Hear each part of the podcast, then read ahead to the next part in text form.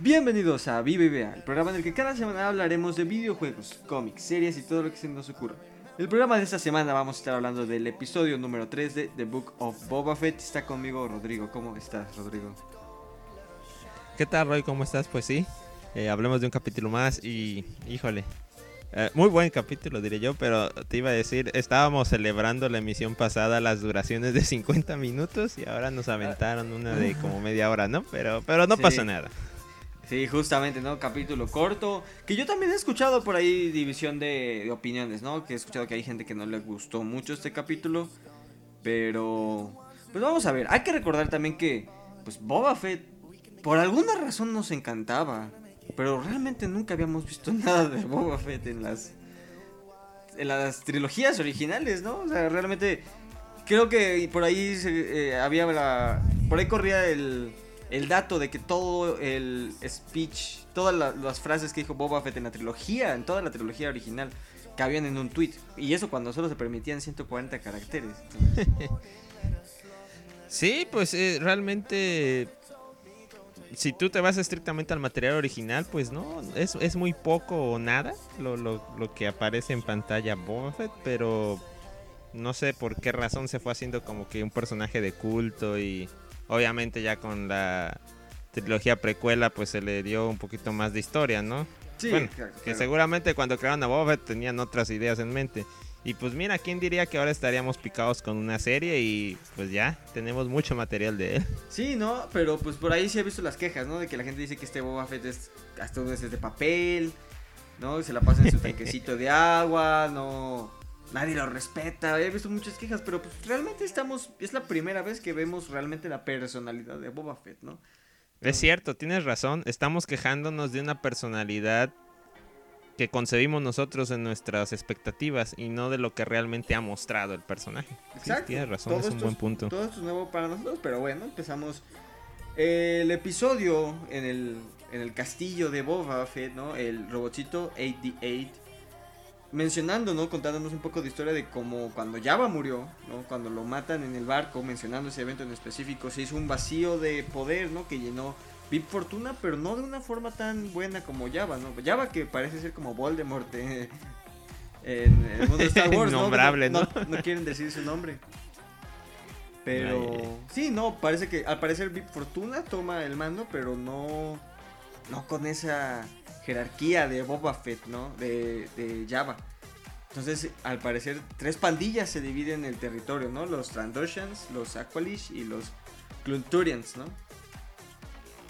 Sí, eso es, eh, ahora sí que es info nueva. No sabíamos que no había sido una transición al 100% del poder, ¿no? Por la que pasó Big Fortuna y pues es nueva información y que pues le hace saber igual un poco a Boba Fett porque, porque parece que no están aceptando el cambio.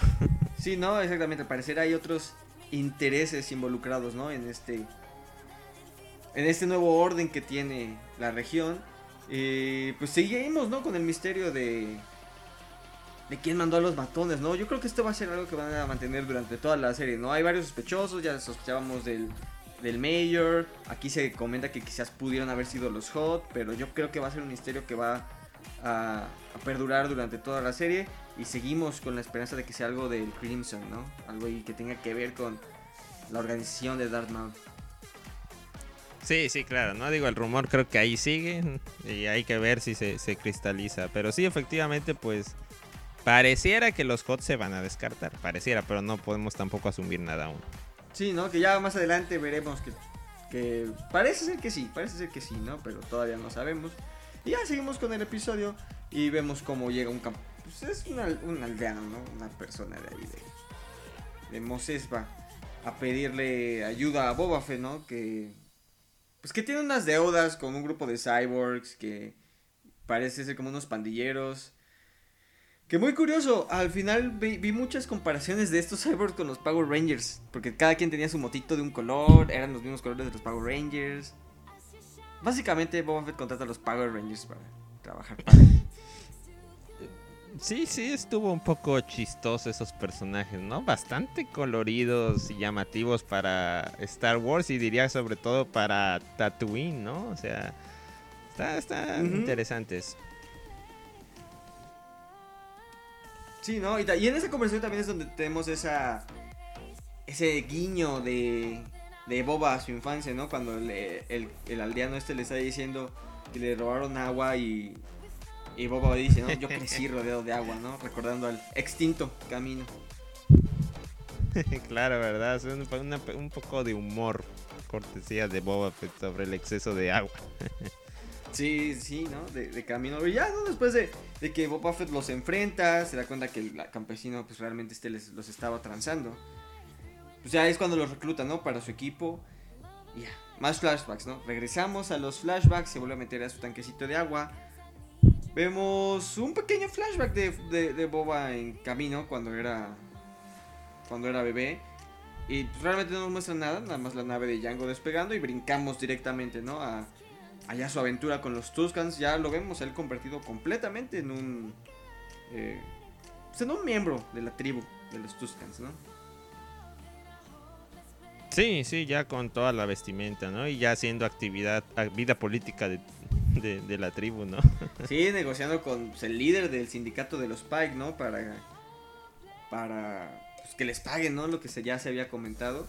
Y pues ahí descubrimos ¿no? que los Pike ya tenían un negocio con los motociclistas estos que habíamos visto en los otros episodios. Y pues Boba se pues, decide de encargar de la situación, pero regresa y tiene una imagen igualita a la de Luke, ¿no? Cuando regresó y encontró a sus tíos quemados. Pues, pues qué decir, ¿no? Decíamos que tenía que haber un fin para la relación y yo te decía, puede haber un final trágico y, y terminó siendo Sí. final trágico. La Sí. manera en que Boba Fett queda libre. Sí, no, pues le, le matan a su tribu igual al estilo Jedi, los quema, ¿no? Ya estas semejanzas que tenemos con los Jedi. Y vemos a Darth Chewbacca interrumpiendo el flashback de, de Boba. Boba muy contento o traumatizado, Es cierto. disfrutando de sus flashbacks en su tina. Cuando Darth Chewbacca los saca trancazos ahí y, y pues los vemos enfrentarse, ¿no? En una batalla donde vemos que Darth Chewbacca está bien OP. Sí, pero aunque igual los agarras al pobre Boba Fett indefenso. También, pero, Pero sí, definitivamente se vuelve a mostrar que los. Los. Ay, se me fue. Los Wookiees, se me Los está viendo el nombre de la especie. Los Wookiees son. Son duros. Sí, no, ya lo habíamos visto con Chewie, ¿no? Ya nos habían mostrado un poco de lo que era capaz de hacer Chewie. Y, y eso que Chewie era bueno, o sea, ahora imagínate lo del lado oscuro. Sí, claro, con malicia, ¿no? Con, Sí, no, sí, sí con vemos. malas intenciones. sí, sí vemos una buena pelea, ¿no? Entre pues, Fennec, los Gamorreans y. Y Boba contra el Dark Chewbacca, pero. Pero pues ya, al final lo logran derrotar. Los, obviamente no, lo mandaron los Hot, que, quienes llegan al final. eh, a darle un, un ofrecimiento, ¿no? Le, le entregan un rancor a Boba. Parece ser que todos necesitan tener su propio rancor. Que lo entrega a Machete.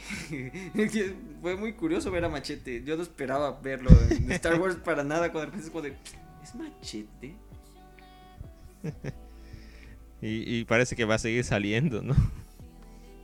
Sí, sí, sí, sí. Pero siempre es bueno. Siempre es bueno ver a Machete en cualquier tipo de propiedad. Y pues parece ser algo de familia, ¿no? Que cuando Boba conoce a, a su rancor, le pide a Machete que lo enseñe a, a montarlo, recordando que Omega montó a Muchi también, ¿no? Ha de ser algo. Algo de la ha de ser algo de, algo de clones. algo de la familia, ¿no? Y, y también Boba menciona, hace el comentario, ¿no? De que él ya ha montado especies 10 veces más grandes que el Rancor. Yo creo que haciendo referencia a el especial de Navidad que salió en los 70 en el cual olvidado y no canónico, pero en ese Boba Fett monta un dinosaurio gigante, literalmente gigante. Híjole, no me digas que hizo esa referencia. O sea, no la pensé así. No sé, Pero no sé, estaría- pues, cu- cuando dijo que ha montado bestias 10 veces más grandes, pues fue lo único que pude pensar, ¿no? En ese dinosaurio que montó en el especial de Navidad de los 70 En eso que no existe. Sí, Bueno, que dicen que no existe. sí, exacto, ¿no? Que- que, Canónicamente. que incluso antes de Disney ya no era canónico. Imagínate. Entonces, sí, ¿no? Y ya, ¿no? El, el- el episodio termina ahí con una cierta... eh, mm, ¿qué sería? Como exposición por parte de los Hot, ¿no? Diciendo que ellos se van del planeta, que no quieren broncas, pero que el Mayor ya le prometió el territorio a alguien más. Sí, no, no, yo no, me, no veía venir que los HOT salieran de la ecuación tan pronto. Pero pues, cuando descubrimos quién es ese alguien más, yo me pongo a pensar que a lo mejor Boba Fett va a meter en el juego las cuentas pendientes que indirectamente pueda tener con ellos, ¿no? Porque aunque vimos en el flashback que los motociclistas son quienes ponen su marca, ¿no? De haber este eliminado a la, tribu de los Tosken. Pero pues a final de cuentas todo viene por que los Pikes andan ahí. Entonces yo creo que, que ya Boba Fett ya se las tiene cantada. Y ahora más. Sí, sí, sí. Habrá que ver, habrá que ver cómo se desarrolla, ¿no? Y cómo lo vamos viendo en siguientes episodios, cómo va a resolver el problema con los Pike. Y pues cerramos, ¿no? Con la persecución del mayordomo, ¿no? El, el mayor ya de plano huyó, ¿no? Se peló del país. Y... Y el mayordomo tratando de escapar, ¿no? También, ¿no? ¿Qué es esto? ¿México?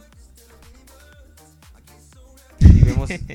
Una persecución por las calles bastante desastrosa. Yo no sé si eso sea buena imagen para, para Buffett, ¿no? Que sus Power Rangers hayan eh, protagonizado una escena tan, o sea, ya me imagino al de las frutas yéndole allá a decir a Boba oye, páguenme, ¿no? Me, me, atropellaron y machucaron todas las frutas. Sí, no, vemos básicamente siendo un desastre por toda la ciudad. Pero, pues ahí, es donde acaba, ¿no? Donde ya, ahora sí el mayordomo dice, el mayordomo se peló, el mayor se peló. ¿No?